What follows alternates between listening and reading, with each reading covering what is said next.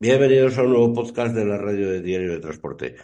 Hoy queremos hablar de un sindicato independiente nuevo, bueno, no tan nuevo, pero que ya lleva, ya lleva tiempo, eh, destinado únicamente a los conductores asalariados profesionales y queremos saber un poco pues, eh, de su actualidad, de, cómo funcionan y de, y de, todo esto relacionado siempre con, con los problemas que tienen los conductores profesionales y los conductores asalariados.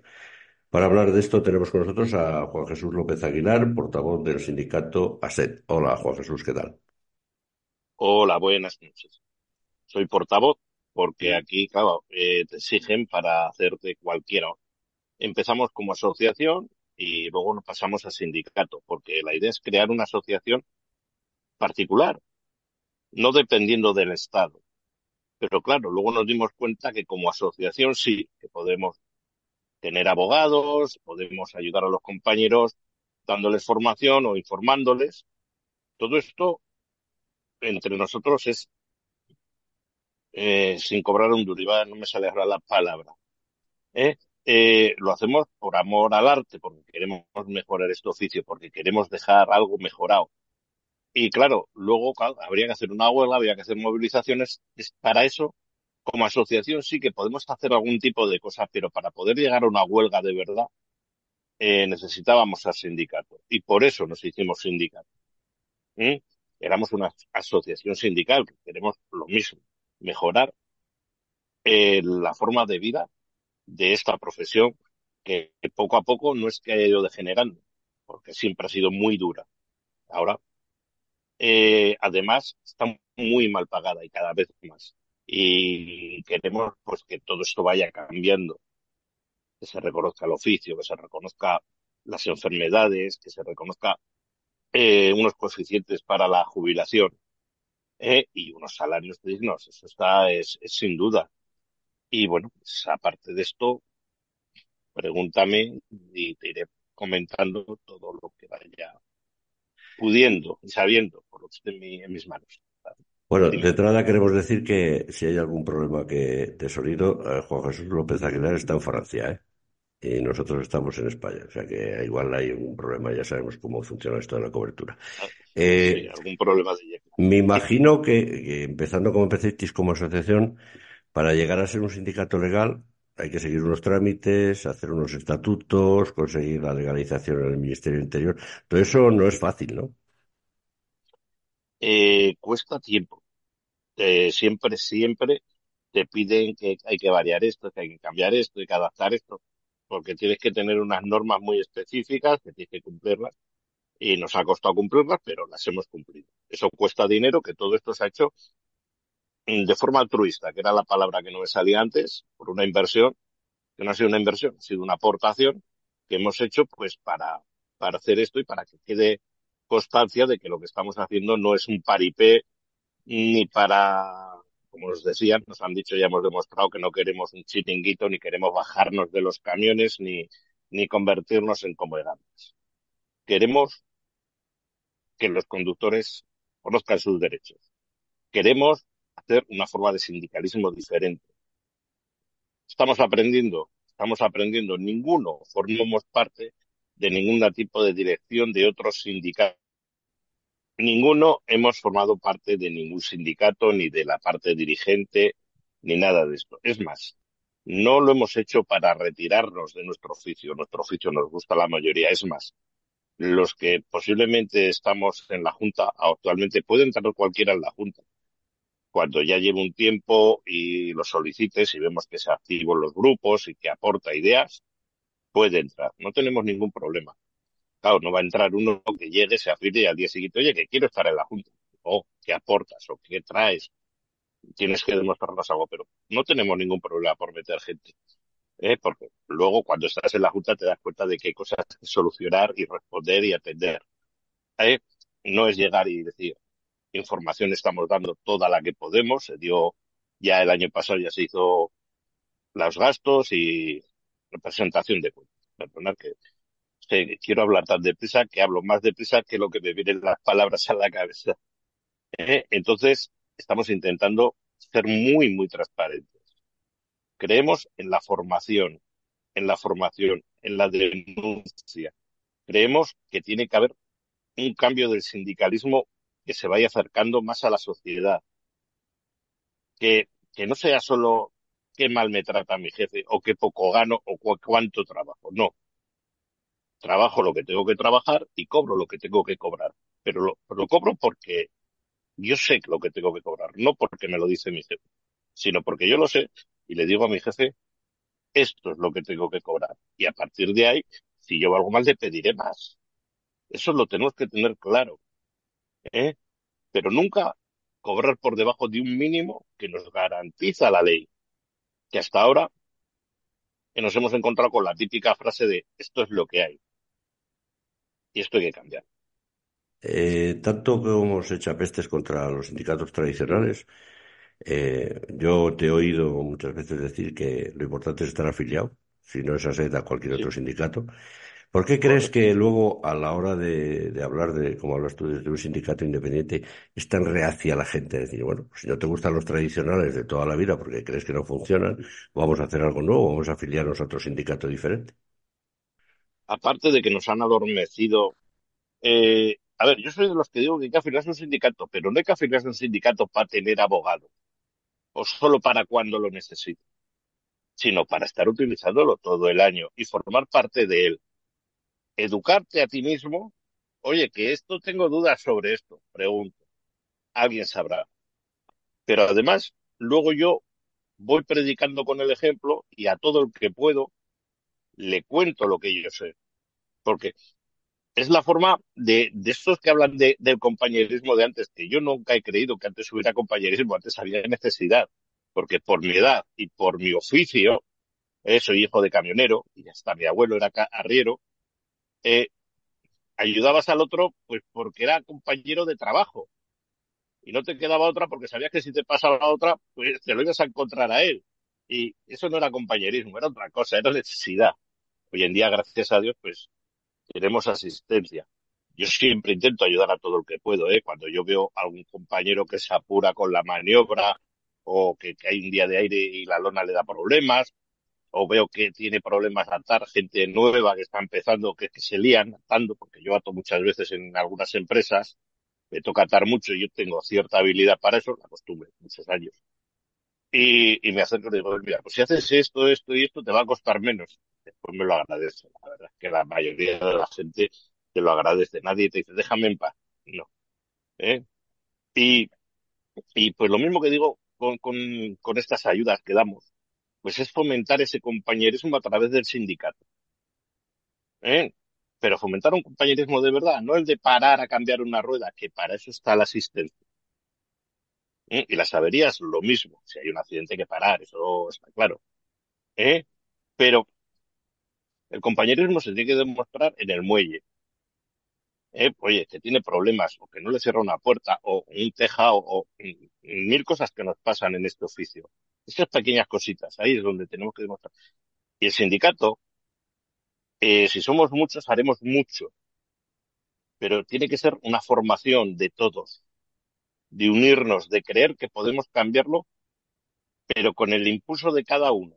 Porque una carrera, a mí que me gusta correr de vez en cuando, una carrera son muchos pasos seguidos. ¿Qué es hacer un paso? Algo sencillo. Cuando haces mil pasos, has hecho un kilómetro. Pues pasa lo mismo. Imaginar que, que todos demos un paso a la vez. Habemos dos mil, dicen que habemos 250.000 conductores. Si damos todos un paso a la vez y sumamos esos pasos, ¿sabéis los kilómetros que haríamos de golpe? El paso que daríamos, la fuerza que tendríamos.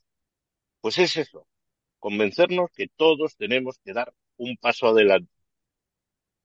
¿eh? es, es, la aspiración de hacer. Hay una, hay una, no sé qué más. hay una, una impresión o una sensación que sacamos nosotros aquí en, en Diario de Transporte, que son muchas veces pues los comentarios que hacen, eh, que hacen en las noticias, en los artículos y tal. Y la gente pide convenio, pide, eh, eh, se quejan mucho de, se quejan mucho de, de la de la esclavitud y tal. ¿Tú crees que hay una gran mayoría de conductores que, a- que adolecen o no se informan adecuadamente del convenio que les, que les atañe, del convenio de su provincia, y luego, por otra parte, se van quejando, porque a mí me han llegado casos de gente que desconocía su convenio, que no sabía interpretar las nóminas, que, que, que pasaban tres y cuatro meses y no recogían nóminas y luego cuando los encontraban se encontraban con una sorpresa, que solo miraban lo que les ingresaba en el banco. ¿No crees que adolece un poco de, de falta de, de, de esa formación personal eh, los conductores? Aspiramos a trabajar, pero no es tu oficio. En todos en general se aspira a trabajar y a no complicarte la vida. Y te dicen que te voy a dar, pongamos, dos mil. Y mientras te traen los dos mil, no te preocupas de nada más porque has quedado en ese trato. Pero claro, luego te das cuenta que, que, aquí parece que hay algo que no cuadra. Estoy trabajando mucho para lo que de verdad, porque entre lo que se gasta en este oficio y el esfuerzo que se hace, pues el salario no, no, no coincide con lo que trabajas. Pues claro, esos 2.000, cuando se está ganando 1.500 euros, pues a lo mejor repartido con una furgonetita, te parece mucho. Pero cuando te pegas con una semana un camión, un camión con una semana por ahí, eh, pequeños, cuando empieza la gente, se dan cuenta del engaño que es eso. Y lo que tú has dicho, eh, yo he hecho algún vídeo diciendo, nos falta formación e información, porque deberíamos tener todos una preparación en derechos, lo mismo que la tenemos en obligaciones. Cuando nos sacamos el carnet de conducir, conocemos todas las obligaciones que tenemos, las leyes que tenemos que cumplir. Pero, ¿y los derechos?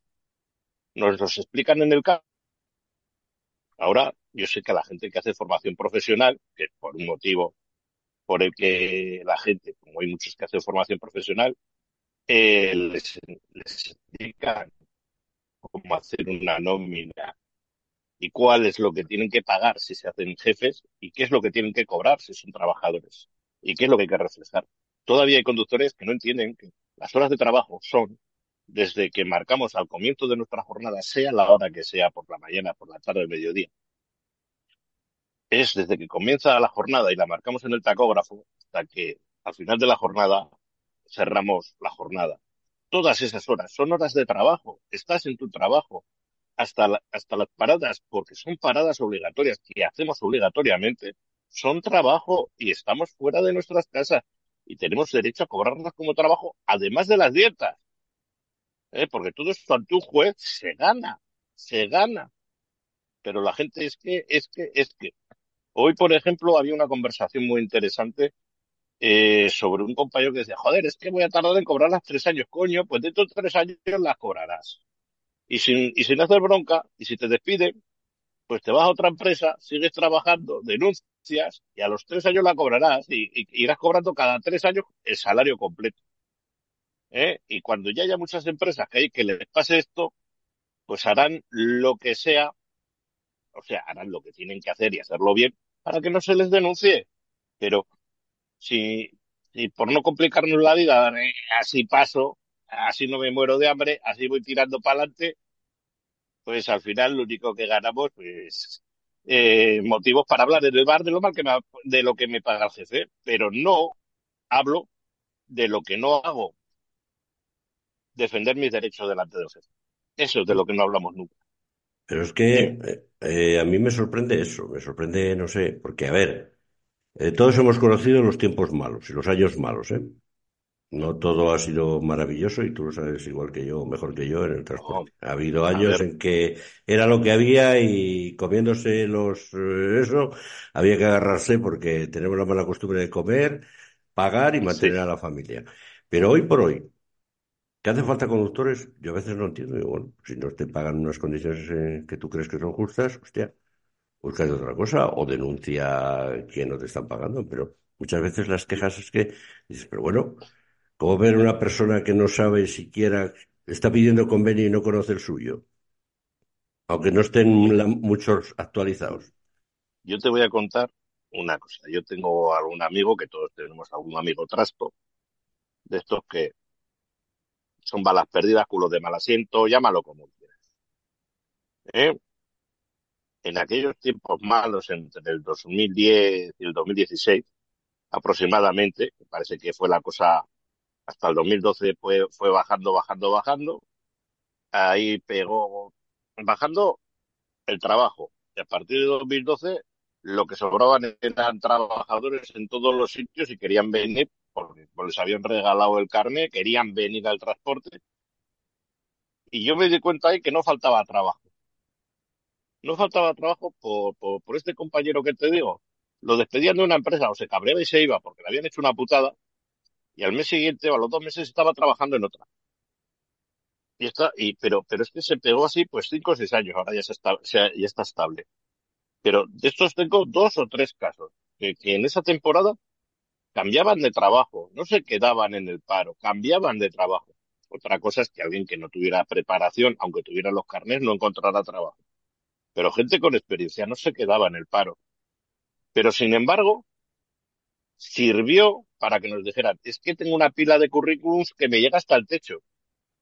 Y si quieres esto es lo que hay, y si no, pues otro. No era verdad, no era verdad y nos lo tragamos.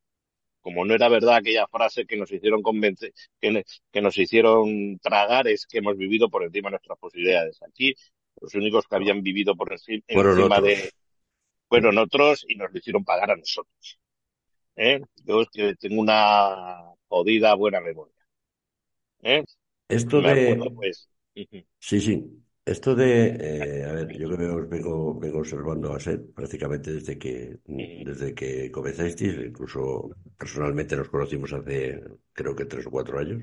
Eh, todo este, todo este trayecto que habéis llevado poco a poco de, de que es vuestro trabajo es un poco de, poco como el de todos, picar piedra todos los días y poco a poco consiguiendo, consiguiendo afiliados.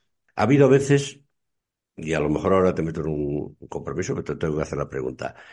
Ha habido veces que a veces a mí, a mí me ha llegado, a lo mejor mala, mala información, de que habéis incluso intentado con alguna asociación como plataforma, habéis intentado reuniones, algo.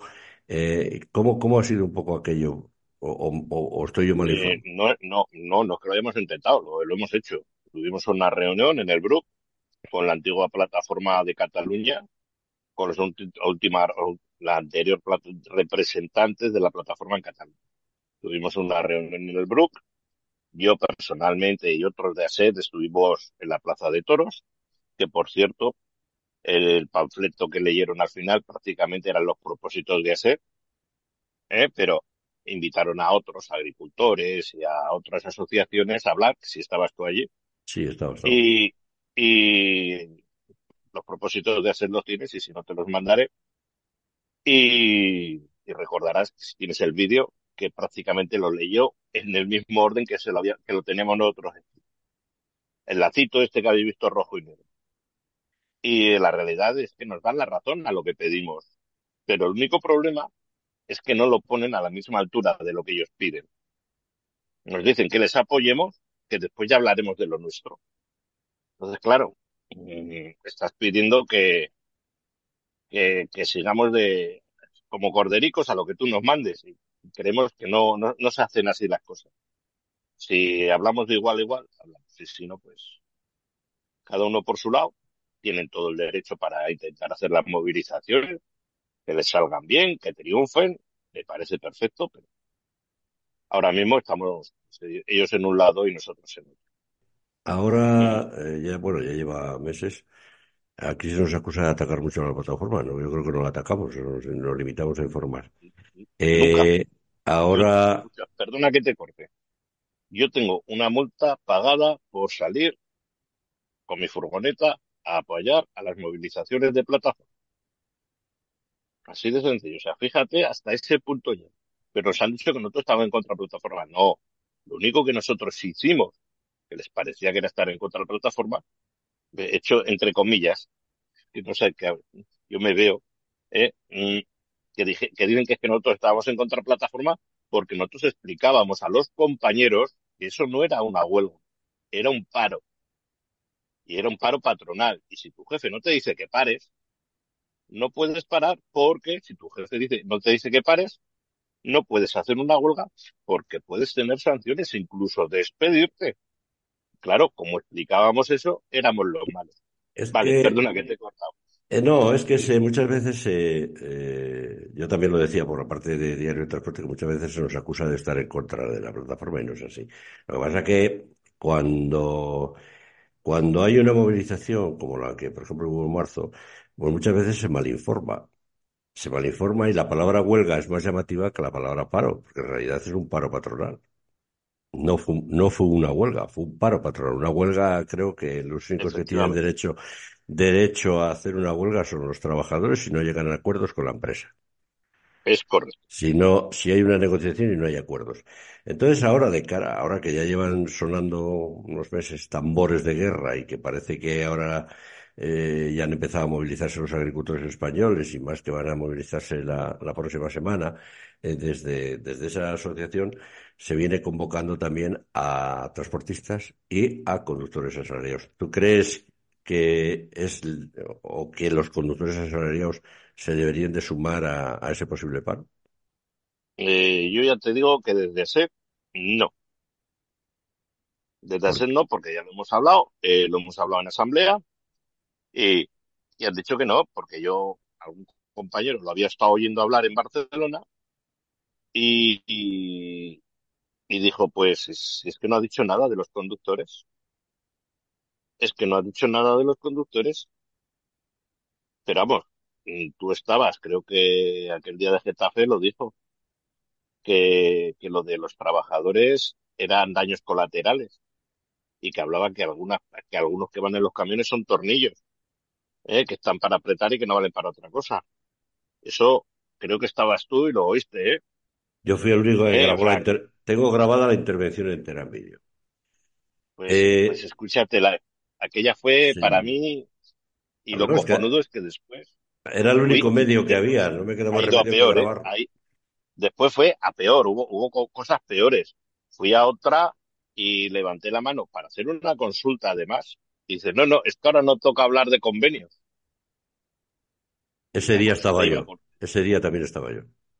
¿eh? O sea, eh, o sea, se, se te queda una cara de imbécil, se te queda una cara de imbécil, y luego me llamas para, para, ¿qué? O sea, nos estás diciendo que vayamos los trabajadores y luego me dices que no toca hablar de convenios, que primero me lleno el bolso, pero si lo tienes grabado, fueron sus palabras. Primero nos llenamos los bolsos y después hablaremos con los conductores, que son daños colaterales.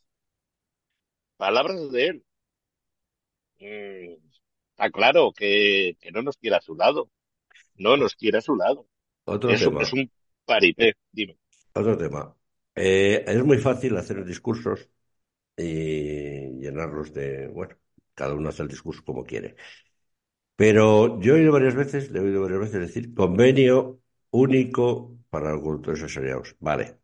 Yo creo que hoy un convenio único para todos los conductores asalariados, perfectamente reglamentado, en el que estuviera especificado el que hace transporte internacional, el que hace nacional, el que hace autonómico, el que hace regional o el que hace local, pero bien, de acuerdo, que hace el mismo trabajo un conductor, un, un conductor asalariado de Murcia que uno de Barcelona, que uno de Bilbao, que uno de Madrid, que en trabajo más o menos es similar en todos. ¿Pero qué convenio? ¿El más alto, el más bajo o el que le convenga al empresario del lugar? Porque entonces ya no estamos Bueno, hablando hoy, de... hoy mismo en mi TikTok y en nuestro Facebook he subido un vídeo corto explicando mi opinión. Pero bueno, antes de explicar mi opinión, que no es lo más importante, voy a explicar, hay varias, hay varios trabajadores o varios oficios que tienen convenios especiales por su peculi- sus peculiaridades. Eh, el personal de cabina de los aviones, eh, el personal de, de tren, eh, el personal y la, y la gente del mar, y la gente del mar tienen convenios especiales con lo que recuperan descansos y incluso tienen coeficientes de reductores para la edad de jubilación por el exceso de horas que hacen. Eh, por ejemplo, eh, los, de aviación tienen X horas de cabina, que podríamos decir, pues bueno, señores, es- son ejemplos, ¿eh? No es, no es- esto no es una proposición, son ejemplos. Por ejemplo, el conductor, los, los de cabina son los mismos los pilotos que la gente que atiende a, a los, a los pasajeros. Todo es personal de cabina. tienen unas horas de vuelo y luego tienen un montón de horas más, y creo que son 2.000, ¿eh? O sea, 2.000 cuando el convenio marca 1.800 horas de trabajo aproximadamente. Creo que son 2.000 o 2.200 para otras horas que pierden en los aeropuertos preparando el viaje y sacando el viaje y en esperas y demás. Solo les cuentan como, como horas las de cabina, las otras son de presencia que se cobran también, se cobran también de presencia o de que están haciendo otras cosas, otros trabajos. ¿eh? Y, esta gente, pues, pues sería un convenio, en concreto, pues para los conductores, porque lo que no puede ser es que una persona que vive en una lata tiene que acostumbrarse a vivir en una lata prácticamente hasta tres semanas, que hacen algunas empresas, tenga el mismo convenio del que está a la oficina a ocho horas. Mm, eso hay que cambiarlo. Está claro que hay, hay, hay un error que por intereses, por falta de preparación o por lo que sea, no, no hemos dado ese paso. Ni los sindicatos pequeños ni los grandes. Y luego, cuando tú me hablas del convenio único, ¿qué convenio único había que cobrar? Eh, es, hay que hacer ese convenio completo. Yo, en este vídeo que subí, he subido hoy, he dejado un, lo que a mí me parece, esto es personal, ¿eh? Eh, ¿cómo se debe, cómo debería cobrar un conductor? El salario medio del conductor, porque como os daréis cuenta, estoy diciendo que puede haber sueldos más altos y sueldos más bajos. El salario medio, como mínimo, debería, debería ser, de ahí empezaríamos a hablar hacia arriba siempre. El salario medio nacional, creo que está en 28.000 euros. Eh, si lo dividimos en 12 pagas, serían 2.000 euros. Pero esto solo sería para las 8 horas. ¿Por qué voy digo el salario medio? Porque si ponemos el SMI es para gente con poca preparación, para gente que empieza o para gente que, empieza en un trabajo en el que, oye, mira, pues tienes que coger, coger este carretillo, coger estos ladrillos, que no quiero trabajos sencillos, ¿eh? que, necesitan poca preparación. Para ser conductor no hace falta poca preparación, hace falta mucha parte del, del trabajo que es. Por eso digo el salario medio. Y luego, aparte de esos 2.000 euros, habrá que hablar que qué hacemos con el exceso de horas de trabajo. Las compensamos, trabajamos solo seis meses o siete hasta que lleguemos al límite y el resto lo damos de vacaciones o lo pagamos como horas extras, lo pagamos como un extra salarial cotizado, cotizado de alguna manera, lo mismo que se hace con los pilotos de aviación, lo que se hace con el mar. Los del mar están a lo mejor seis meses en el mar o ocho y tienen luego cuatro de fiesta. Claro, esos trabajan a turnos de 12 horas normalmente en el mar. Hay muchas cosas que habría que hablar. Eh, por ahí podían ir las cosas. Y luego aparte hay que cobrar las dietas. Estamos desplazados, hay que cobrar las dietas. Las dietas, que tenga la gente en cuenta que si tú empiezas a las 6 de la mañana, te corresponde hasta el desayuno y la comida, porque no estás en tu casa a las horas ni del desayuno ni de la comida. Es que la realidad es lo que volvemos lo de. Nos falta formación, nos falta preparación y tenemos que trabajar. Para eso está lo podéis hacer todos. Hoy en día estamos en, el tiempo de la comunicación. Todos estos datos están escritos. Nosotros estamos intentando simplificarlos para que los entendáis. Por eso animo a todo el mundo que conozca sus derechos, a que nos conozca y se informe. Solo queremos informar a la gente y que tengan a mano un abogado en cualquier momento para que les diga, oye, pues tira, tienes que actuar de esta manera. Por la mayoría de los despidos en este oficio suelen ser improcedentes. ¿eh? Por eso es lo que yo quiero que la gente se dé cuenta que se pueden cambiar las cosas. Por esto viene, me enrollo un poco, lo del convenio único. Tenemos un trabajo muy diferente al de la media. Y por ahí tiene que venir el cambio del convenio único. El salario, creo que ya lo he explicado por dónde creo que deberían ir los tiros. Una vez tengas un salario medio, un salario mínimo, que es un salario mínimo, no, no el SMI, un salario medio acordado que nunca va a bajar de ese salario medio que gane la población, porque es un oficio que exige una preparación. A partir de ahí, pues en las provincias en las que sobren conductores, pues se pagará ese salario. Y en las provincias en las que tengan que atraer conductores, pues tendrán que subirlo. Es así de simple. Yo creo en el mercado, pero en un, no en un mercado de abusos de poder, en el que, bueno, es lo que hay y si no, pues me los traigo del extranjero. No, te vas a traer del extranjero porque faltan conductores, pero les vas a pagar lo que les tienes que pagar y les vas a enseñar sus derechos y les vas a enseñar. Esto tendría que ser obligatorio cuando se contrata a un conductor que sepa todos sus derechos. Tendría que estar las empresas obligadas a, a, a dar esa clase. Es así de sencillo. Disculpa que me, que No, me no, enciendo. tranquilo. En este tiempo que lleváis como, como sindicato ya, de como sindicato legal, ¿habéis defendido algún caso? ¿Habéis, eh, os- me imagino que sí, que os habéis encontrado con, con casos, ¿no? De, de compañeros a los que habéis tenido que, que defender y asesorar, ver, ¿no? no- nosotros como sindicato no, nuestros, no, eh, Bueno, vuestros abogados, vuestro, con la gente que, que, que pero, pero son nuestros abogados, son nuestros abogados los que, lo de, los que, los que nos han defendido. Ya tenemos contacto con unos cuantos peritos, ¿eh? Algunos, la gente está muy contentos con ellos. Animo, animo, estamos buscando abogados, peritos por todas las provincias que quieran meterse en este lío del transporte, que cuando se informan, algunos dan el pasito para atrás, dan el pasito para atrás, porque cuando descubren el monstruo que de, seis cabezas que hay, eh, echan el pasito para atrás porque dicen, joder, vaya follón que hay aquí. Eh, porque claro, no no es solo el convenio, es que es el estatuto de los trabajadores, es que es la normativa del tacógrafo, es que es la normativa europea, es que es la normativa de trabajadores desplazados. Va sumando un montón de, de cosas que hay que conocer en este oficio que dice, los, hasta los abogados echan a veces atrás y luego, claro, cuando según se ven con lo que se van a enfrentar, dicen "Hostia, que el monstruo es muy grande, eh, porque hay grandes empresas que, que se creen todopoderosas, que pueden hacer lo que quieran con los conductores. Sí, bueno, pero la ley es la ley.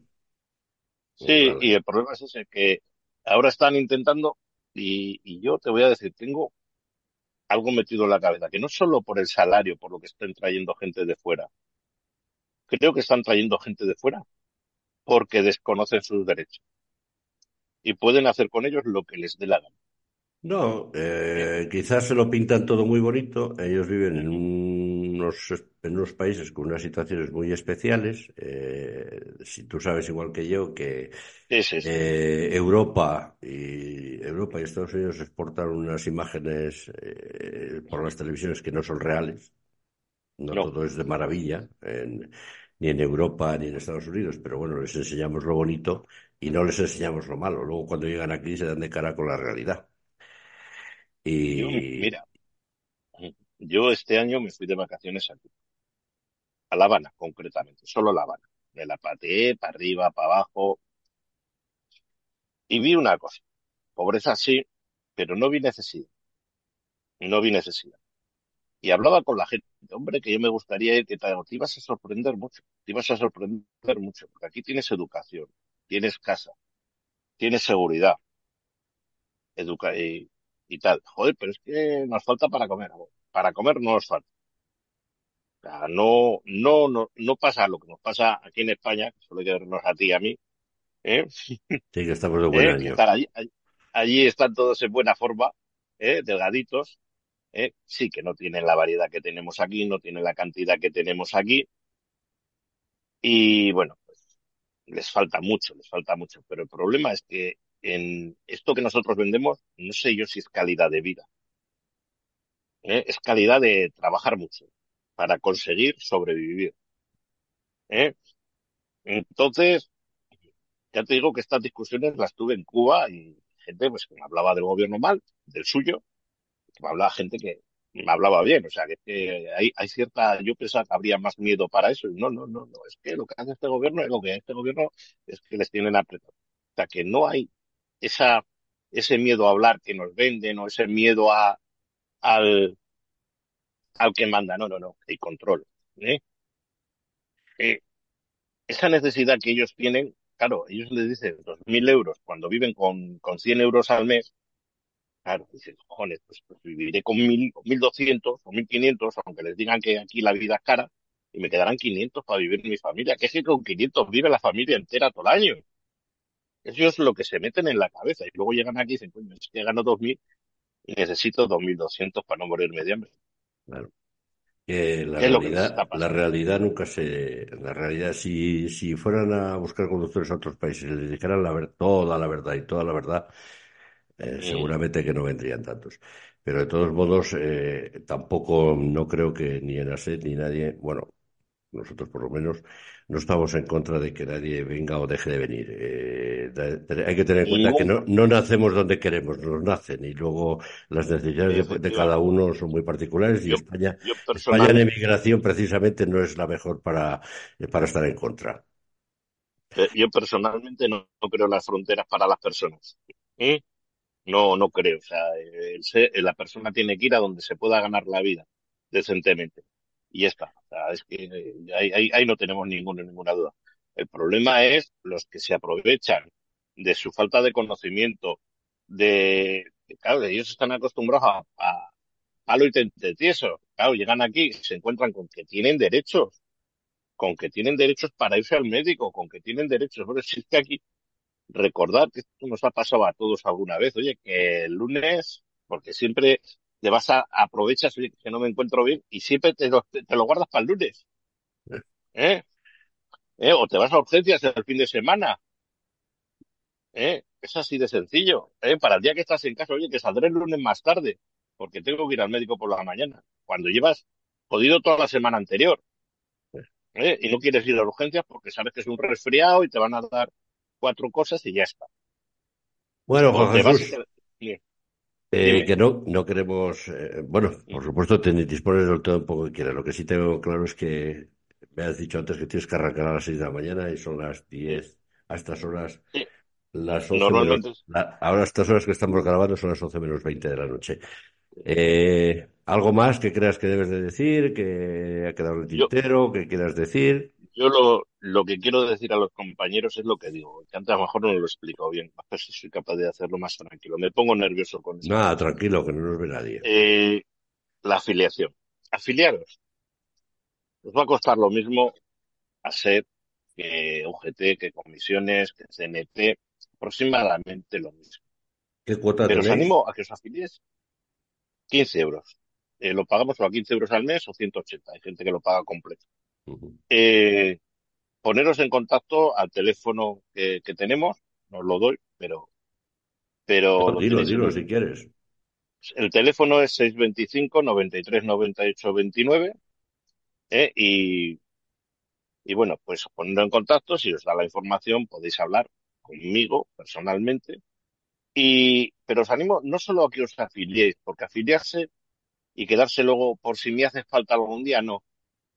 Queremos gente que se afilie y que tenga un poquito de implicación. El paso que hemos dado antes, no queremos que monte manifestaciones, no queremos que monte huelgas, que no queremos que sea el que tira para adelante. Algunos que tirarán más para adelante, otros que se quedarán más para atrás. Pero no os quedéis nunca esperando, sino que os forméis y que estéis convencidos de que hay que dar un paso. Y poquito a poquito llegará un día en el que diremos, señores, vamos a dar el paso hoy todos a la vez. Y si hace falta ir a la huelga, iremos a la huelga. Pero claro, llevamos, legalmente llevamos, no llega el año todavía como sindicato. Hay algunos que, somos delegados, yo soy delegado por libre, ¿eh? pero yo no me presenté, bueno, ya estaba en la SED, pero no me podía presentar como, como delegado. O sea, no- yo no he puesto como, como libre, porque claro, entonces éramos asociación. Y, necesitamos eso, necesitamos delegados en las empresas, necesitamos gente que se implique, que transmita el, conocimiento que, intentamos transmitir nosotros. No somos los más ni somos los más inteligentes, ni los más preparados. Pero si somos muchos, sí seremos todo eso. ¿eh? Porque al final, el conocimiento de todos será lo importante, no el de una persona solo, no el mío, no el del el, el que nos está escuchando, sino el de todos. Es lo que nos hará ser fuertes. Bueno, ya no sé qué más decir, despedirme. No, eh, lo importante es que, es que se afilien y que aporten, que aporten, que aporten sí. positivo. Hay, Que hay una frase Sí, sí, que solemos, hay una frase que solemos decir mu- mucho. Así, no importa si no aportas, pero si no aportas, déjanos trabajar. Muy bien, Juan Jesús. Pues tenemos que darte las gracias este asalto que te hemos hecho así un poco en marcha, en carretera. Eh, te deseamos que, ante todo, que descanses bien y que tengas un buen viaje, que no se te complique ya más, que ya va a estar bastante complicado hasta estos días en Francia, que todo salga bien, que Sí. vuelvas pronto a casa el fin de semana. Y decirte, bueno, que aquí tienes Diario de Transporte y la red de transporte para todo aquello en lo que consideres que podemos dar voz a, a SED y, informar sobre lo que, lo que Ya hacéis. os iremos pasando información, escritos y demás. Bueno, pues compañeros, lo que yo suelo decir también, dejo que te despidas tú. Nos vemos en la carretera y recordar a SER, eh, es tu hogar en la carretera y estamos trabajando para hacer el mejor viaje, el que te lleva a casa. Eso es. Un Lo importante, lo importante de todo, seguridad. Seguridad y llegar siempre. Lo dicho, Juan Jesús. Muchas gracias. Hasta aquí el podcast.